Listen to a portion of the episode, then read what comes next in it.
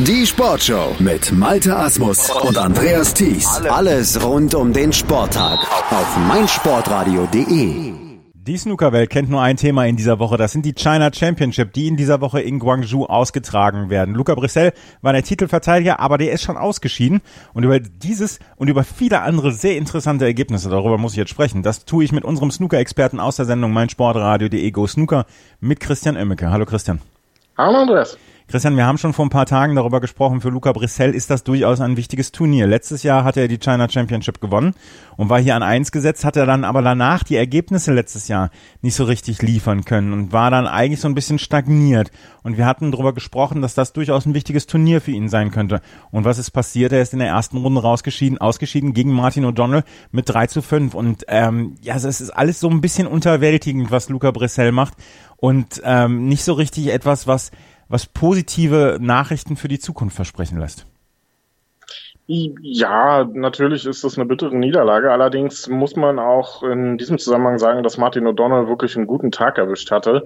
Ähm, es war ein, ein, tolles Match, was sich die beiden geliefert hatten. Es ging auch quasi immer hin und her. Jeder hat äh, mal hohe Breaks gespielt. Erst Martin O'Donnell mit einer 97, Brissell gleicht aus mit einer 67, 58 von O'Donnell, 60 von Brissell. 54 von O'Donnell, 56 von Bessel, 55 von O'Donnell. Also es ging wirklich hin und her, kein Vertreter der Päckchentheorie dieses Match.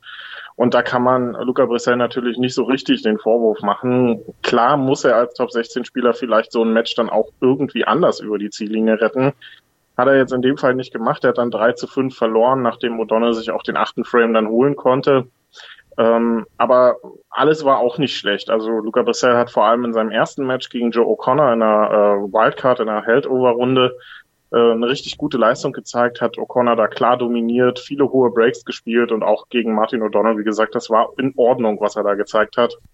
Ähm, die Ergebnisse fehlen halt irgendwie beim Belgier in der letzten Zeit. Ich hoffe, dass er vielleicht in der nächsten Woche dann wenn es beim European Masters in seinem Heimatland zur Sache geht, dass er dann vielleicht sich so ein bisschen befreien kann aus dem ähm, Tief äh, oder aus der Abwärtsspirale, in die er jetzt so ein bisschen geraten ist noch wird er noch wird er davon profitieren vom Preisgeld äh, der China Championship im letzten Jahr, aber so langsam sollten dann die Ergebnisse auch wieder reinkommen. Ansonsten wird es natürlich im nächsten Jahr spätestens dann sehr schwer. Also es ist nicht alles dunkel an Luca Brissells Horizont. Die ähm, die Leistung in der Held-Over-Runde darf ihm Hoffnung machen. Ja, auf jeden Fall. Also ähm, auch gegen Martin O'Donnell, wie gesagt, er war nicht hoffnungslos unterlegen. Martin O'Donnell hat sehr stark gespielt, hat er auch gestern äh, dann in der zweiten Runde nachgezogen und auch Tom Ford geschlagen mit 5 zu 4. Also Martin O'Donnell wirklich mit einer guten Woche. Ähm, da werden wir sicherlich gleich noch drüber reden, über eine Respotted Black äh, im Entscheidungsframe gegen Tom Ford.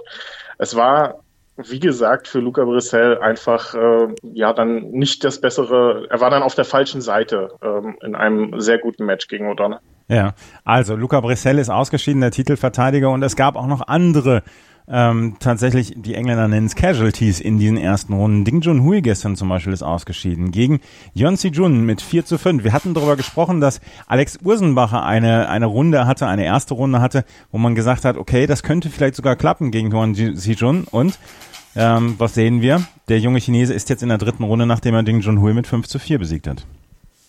Ja, und das war ein richtig starkes Match vom, vom erst 18-jährigen Chinesen, muss man ja äh, dazu sagen, Ding Junhui ähm, kam nicht wirklich in flüssiges Breakbuilding rein, ähm, musste mehr äh, sich die Frames erkämpfen, als dass er wirklich souverän äh, mit hohen Breaks für sich entscheiden konnte. Am Anfang hat das noch relativ gut funktioniert. Ähm, Juan Sijun ging zwar zweimal in Führung mit äh, zwei hohen Breaks, eine 60 und eine 71, aber Ding Junhui schaffte jeweils sofort den Ausgleich und ging nach der Pause dann sogar mit 3 zu 2 in Führung. Danach entglitt ihm das Match aber. Den sechsten Frame hat er auf die Farben verloren. Dann hat Juan Sijun mit einer 108 auf 4 zu 3 äh, gestellt und hatte dann auch im achten Frame eine Riesenmöglichkeit, den Frame klar zu. Ding Junhui brauchte schon Snooker.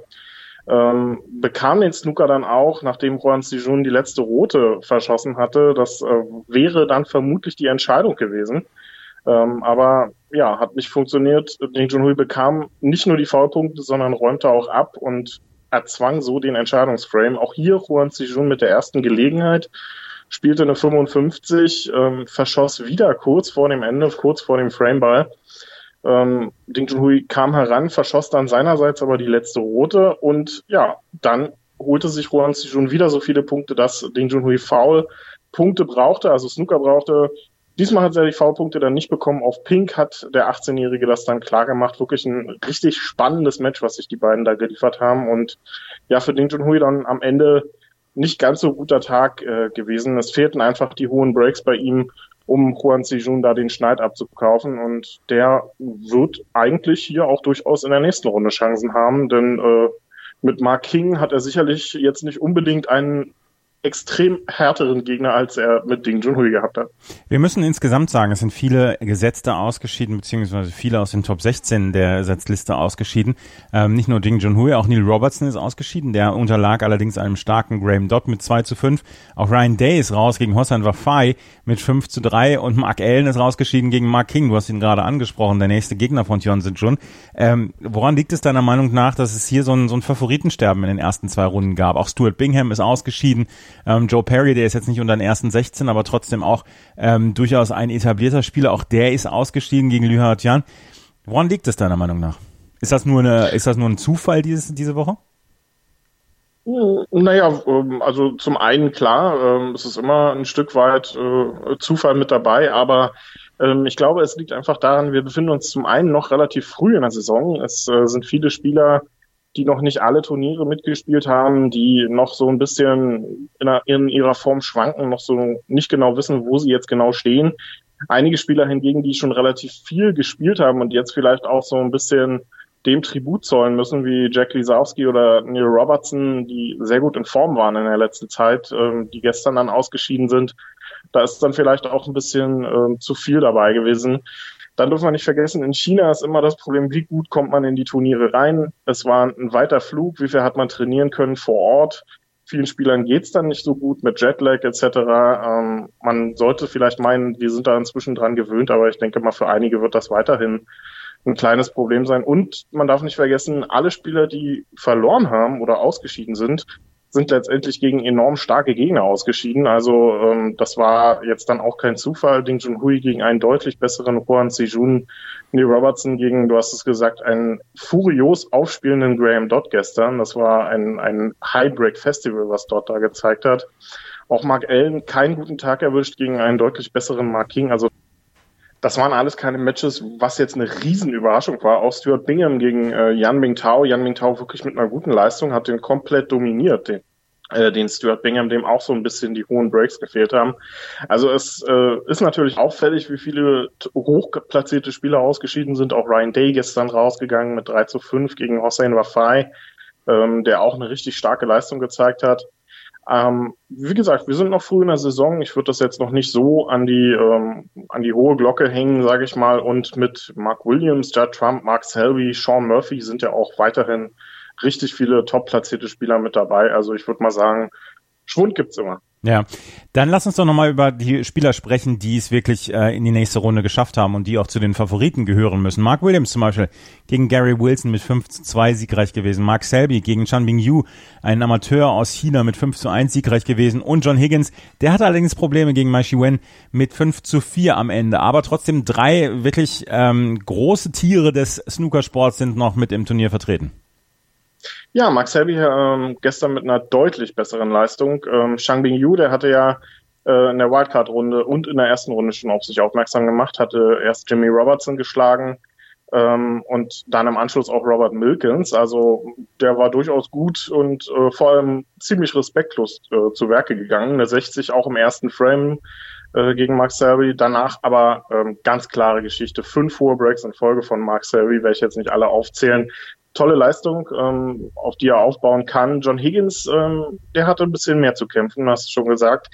Ähm, Maishi Wen kann sich hier ein bisschen vorwerfen, dass er das Match nicht über die Bühne gerettet hat, denn er hat schon 4 zu 2 geführt ähm, und hat dann einfach seine Chancen nicht mehr genutzt und kam nicht mehr in Breaks rein. Hatte bis dahin das Match wirklich sehr gut im Griff. John Higgins kam da nicht so richtig in äh, flüssiges Breakbuilding rein und ja, Mai Shiwen hat dann quasi seinen Gegner in den letzten drei Frames wieder stark gemacht.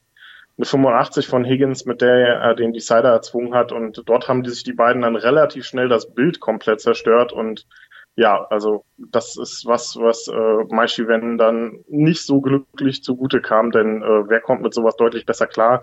Natürlich ein John Higgins mit all seiner Erfahrung und der hat das dann auch klar gemacht. Ähm, über äh, Mark Williams brauchen wir gar nicht so viel zu reden, der ist einfach komplett im äh, Saft drinne. Ich weiß nicht, wo der das hernimmt, aber es läuft weiterhin, nachdem er in den ersten zwei Matches, die er hier hatte, nicht mal einen einzigen Frame abgegeben hat, war es dann gestern gegen Gary Wilson immerhin mal zwei Frames, die er abgeben musste.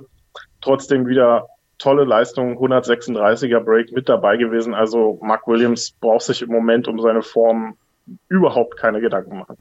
Und es ist ja so, das fällt jetzt im Achtelfinale durchaus so, dass das, wenn sich die Favoriten durchsetzen, wir hier durchaus also immer noch spektakuläre Viertelfinals sehen könnten. Martin O'Donnell gegen Liang Wenbo ist zum Beispiel so, dass Liang Wenbo durchaus favorisiert werden darf. Sean Murphy ähm, könnte dann in der, im Viertelfinale auf Liang Wenbo treffen. Judd Trump, wenn er sich durchsetzt, könnte auf John Higgins treffen. Also das sind äh, insgesamt sind noch knaller Viertelfinals möglich. Ja, absolut. Und ähm, auch die jetzt nicht so großen Namen, die hier noch mit dabei sind, ähm, die haben bisher absolut Top-Leistungen geboten. Auch Liu Hao Tian darf da genannt werden, der jetzt auf Sean Murphy trifft. Ähm, Scott Donaldson, der mich auch sehr überrascht, jetzt so ein bisschen seine Leistung bei Paul Hunter Classic bestätigt. Gestern äh, Jack Lisowski geschlagen, der ja auch in sehr guter Form war in der letzten Zeit. Ähm, Hat es mit John Higgins dann heute natürlich deutlich schwerer als äh, in den Runden zuvor. Also es ist, durchaus ein richtig interessantes Lineup, was wir hier im Achtelfinale haben. Auch tolle Matches, ähm, vor allem die jungen chinesischen Spieler, die jetzt dann heute ähm, die ja die großen Namen herausfordern wollen. Liu Hao Tian gegen Sean Murphy, Yan Bingtao gegen Judd Trump, Zhao Xintong gegen Mark Williams. Das ist so ähm, quasi die, die da nach oben hin wollen, gegen die, die dort schon stehen. Also und das dann vor Heimpublikum, das ist für die natürlich auch eine, ein Riesenmatch dann, was sie abliefern müssen. Ähm, tolle, äh, tolles Line-up, auch Barry Hawkins gegen Graham Dodd verspricht da sehr viel Spannung. Und Martin O'Donnell, den würde ich in dieser Woche erstmal in Beobachtung stellen. Wie gesagt, ähm, nach seinem Sieg gegen Luca Brissell auch Tom Ford gestern geschlagen auf eine Respotted Black im Entscheidungsframe. Ähm, da muss Liang Wenbo auch erstmal vorbei. Der war ja in der letzten Zeit auch so ein kleines ähm, Formschwankungs-Überraschungspaket. Da bin ich sehr gespannt, wie das weitergeht. Auch Hossein Wafai gegen Max Selby auf dem TV-Tisch dann heute. Also durchaus interessantes Line-up und wenn es wirklich so kommt, äh, wie du es jetzt voraussagst fürs Viertelfinale, dann ähm, können wir uns fürs Wochenende warm anziehen. Dann können wir uns anschnallen, genau. Das waren die Ergebnisse der zweiten Runde und der ersten Runde. Christian Oemmeke mit seiner Zusammenfassung. Er ist der Experte bei uns aus der Sendung meinsportradio.de Go Snooker. Danke, Christian. Mein Lieblingspodcast auf meinsportradio.de. Hallo, wir sind Andreas Thies und Christian Oemicke von meinsportradio.de Go Snooker. Regelmäßig berichten wir in einstündigen Sendungen über das Geschehen auf dem Grüntisch. Dazu gibt es tagesaktuell in der Sportshow auf meinsportradio.de die neuesten Ergebnisse. Wenn dir gefällt, was wir tun, freuen wir uns über eine gute Bewertung bei iTunes. Dir gefällt, was du hörst? Dann rezensiere unsere Sendungen jetzt auf iTunes und gib ihnen fünf Sterne.